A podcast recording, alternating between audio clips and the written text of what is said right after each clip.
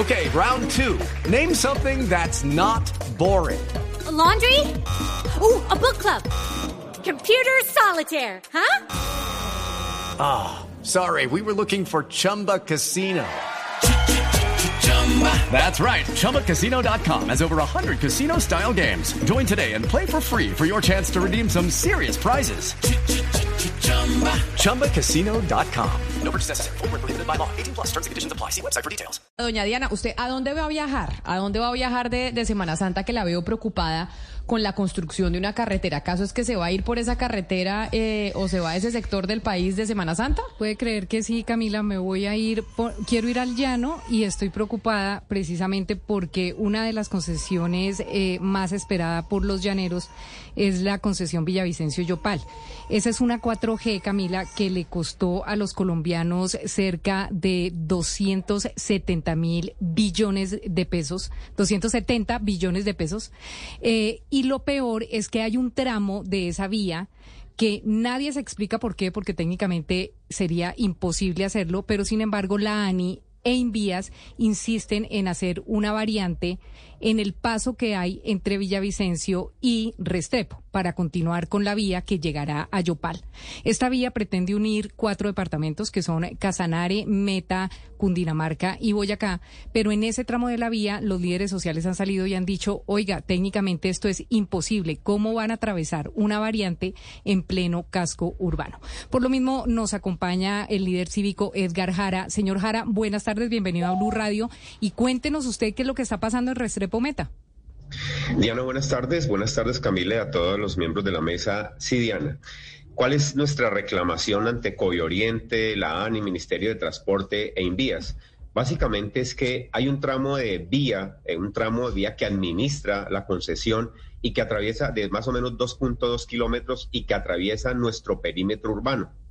Pero ellos han considerado que este tramo de vía es una variante y están diseñando eh, el diseño velocidad de siete u ocho accesos que obtenemos a, nuestro, a nuestros barrios del municipio, tanto al oriente al occidente, nos quedamos simplemente con dos trompetas de ingreso, una al iniciar el perímetro urbano y otra casi que al finalizarlo, nos atraviesa por toda la mitad del perímetro urbano nos afecta la movilidad, nos afecta el turismo, nos afecta muchos aspectos de la economía del municipio, pero adicionalmente lo más importante, yo quiero, quiero aclarar un tema, Diana, y es que no es simplemente un capricho de la gente porque nos parezca o no nos parezca que esta, que esta vía deba o no deba ser, es que sencillamente les hemos demostrado y hemos revisado desde el primer esquema de ordenamiento territorial en el año 99, el del 2006, el del 2018, y sencillamente este tramo de vía está dentro del perímetro urbano y ante el amparo de la norma, el 2978, el decreto 2978 del 2010, sencillamente los requisitos de este tramo de vía son un paso urbano y no una variante, y ellos nos están diseñando para variante, los, los ingresos al municipio nos dejan solo dos ingresos, dos trompetas, como cualquier variante del país, afectándonos como le acabé de decir, en muchos aspectos de la economía del municipio. Señor Jara. Señor Jara, déjeme, yo lo interrumpo. Estamos viendo ahí las imágenes, los que están conectados con nosotros a través de nuestro canal eh, de YouTube están pudiendo ver las imágenes del municipio, las manifestaciones, la vía. Pero para la gente que no está viendo y que no está con nosotros eh, conectado a través de nuestro canal de YouTube, sino que solo lo está escuchando, hagamos una descripción. Es decir, hoy en día la vía pasa como tantas vías que pasan por, eh, por distintos municipios del país. Y aquí lo que quieren es que ya no pase ese tipo de vía, sino que sea como una desviación grande de autopista para entrar al municipio. Y eso lo que ustedes reclaman es, uno, que les genera mucho ruido porque sería la velocidad mucho más alta a la que se puede pasar hoy en día. Y dos, que tiene una afectación económica porque serían menos carros los que pararían en su municipio, porque ya no pasan la, vía por la mitad, sino que tendrían que desviarse para poder entrar. ¿Estoy en lo correcto? ¿Eso es lo que ustedes están eh, denunciando? Es al contrario, Camila. Es que el tramo que movemos en las imágenes, ese tramo de vía pasa, ese, ese puente que ves arriba elevado, eh, eh, es el que nos permite, digamos, es el, ingreso inicial con el que vamos a quedar y que eh, por ahí entraría el 80% del tráfico vehicular al municipio. Donde estamos, digamos, lo que es importante aclarar, Camila, es que ya el tramo de vía existe y ellos sencillamente lo están adecuando a cuatro carriles como la vía 4G pero ese tramo de vía que ellos lo están diseñando como variante, o sea, queda la velocidad de diseño, de operación, accesos, todo queda como una variante a 80 kilómetros por hora y atraviesa toda la, la mitad del perímetro urbano.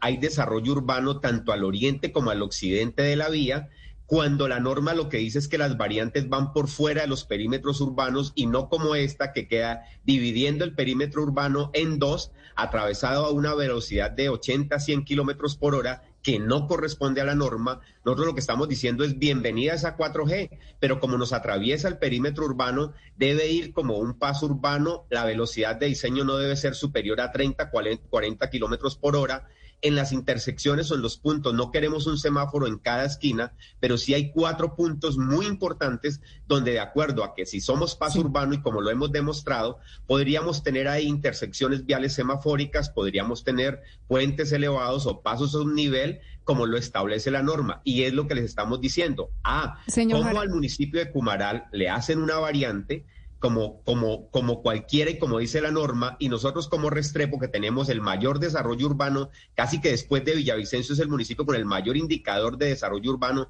del departamento, con planes parciales, expansión urbana, como lo vemos en la gráfica, la línea amarilla a ambos costados de la vía, esa vía es la que nos atraviesa, esa es la variante, es la primer variante que atraviesa un perímetro urbano eh, y no con un diseño de paso urbano, que es lo que estamos reclamándole nosotros a Covio Oriente y a la sí. Step into the world of power, loyalty and luck. I'm gonna make him an offer he can't refuse. With family, cannolis and spins mean everything. Now, you wanna get mixed up in the family business. Introducing The Godfather at ChumbaCasino.com. Test your luck in the shadowy world of the Godfather slot. Someday, I will call upon you to do a service for me. Play the Godfather, now at Chumpacasino.com. Welcome to the family. No purchase necessary. VGW Group. Void where prohibited by law. 18 plus. Terms and conditions apply. Ahora, yo revisé los planes de ordenamiento territorial que tienen ustedes, que el último es el de 2018, y ahí es claro que esa vía existe, o sea, es la primera C esa vía existe y no la tuvieron en cuenta ni la ANI ni Invías cuando hicieron los diseños de esta 4G. Como esto ya el error ya se cometió técnico, porque es un error técnico porque al lado hay un colegio donde no se va a poder pasar a 80 kilómetros por hora, sino que se tendrá que disminuir a 30 kilómetros por hora. Como hay un error técnico, ¿qué dice el Invías y qué dice la ANI sobre la solución? Porque yo escuché al gobernador del Meta apoyándolos a ustedes y diciendo, oiga, tienen que cambiar los diseños, sabemos que les va a costar un platal, pero necesitamos que, lo, que los cambien porque aquí va a ocasionarse un traumatismo vial porque hay un colegio al lado de donde ustedes quieren hacer una variante. ¿Qué les han dicho las autoridades eh, viales? ¿Qué, ha dicho el Invías? ¿Qué ha dicho eh, eh, la infraestructura? ¿Qué, ha dicho, qué han dicho las autoridades? Diana, Covi Oriente se lava las manos y dice que así les entregó la ANI. La ANI dice que así les entregó el Invías. Al Invías le tuvimos que preguntar a través de tutela y nos remite a una resolución 339 del 99.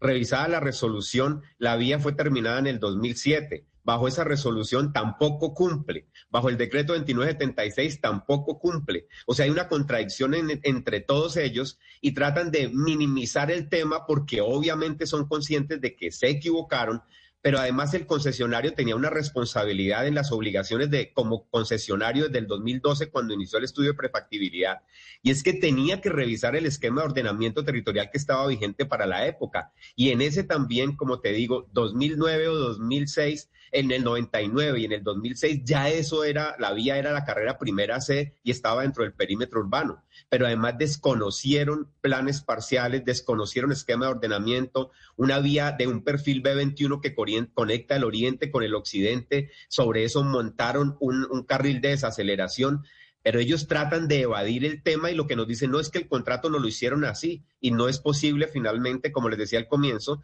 no estamos diciendo, venga, eh, háganos este favor, no, le estamos diciendo bajo la norma, bajo los acuerdos municipales, bajo todo el tema de planes parciales, hay una normatividad que ustedes están pasando, perdónenme la expresión por la galleta, la desconocieron, tal vez no esperaban que la comunidad se organizara y reclamara y hoy les hemos demostrado y no han tenido argumentos para demostrarnos que estamos equivocados.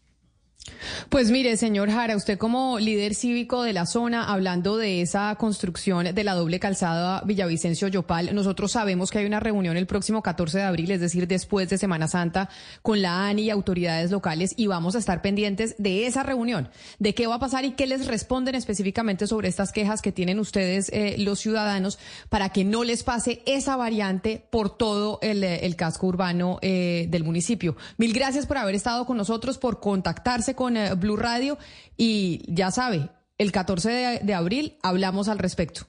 Camila, muchas gracias. A Diana, muchas gracias y esperamos contar con el apoyo de ustedes porque hoy estas instituciones del orden nacional nos están desconociendo y es lo que termina pasando en todo el país, Camila, que, que ante reclamos justos y legales, la gente termina finalmente yéndose por vías de hecho.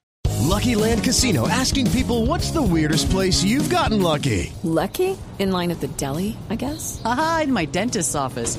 More than once, actually. Do I have to say? Yes, you do. In the car before my kids' PTA meeting. Really? Yes. Excuse me, what's the weirdest place you've gotten lucky? I never win and tell. Well, there you have it. You can get lucky anywhere playing at LuckyLandSlots.com. Play for free right now. Are you feeling lucky? No purchase necessary. Void where prohibited by law. 18 plus. Terms and conditions apply. See website for details.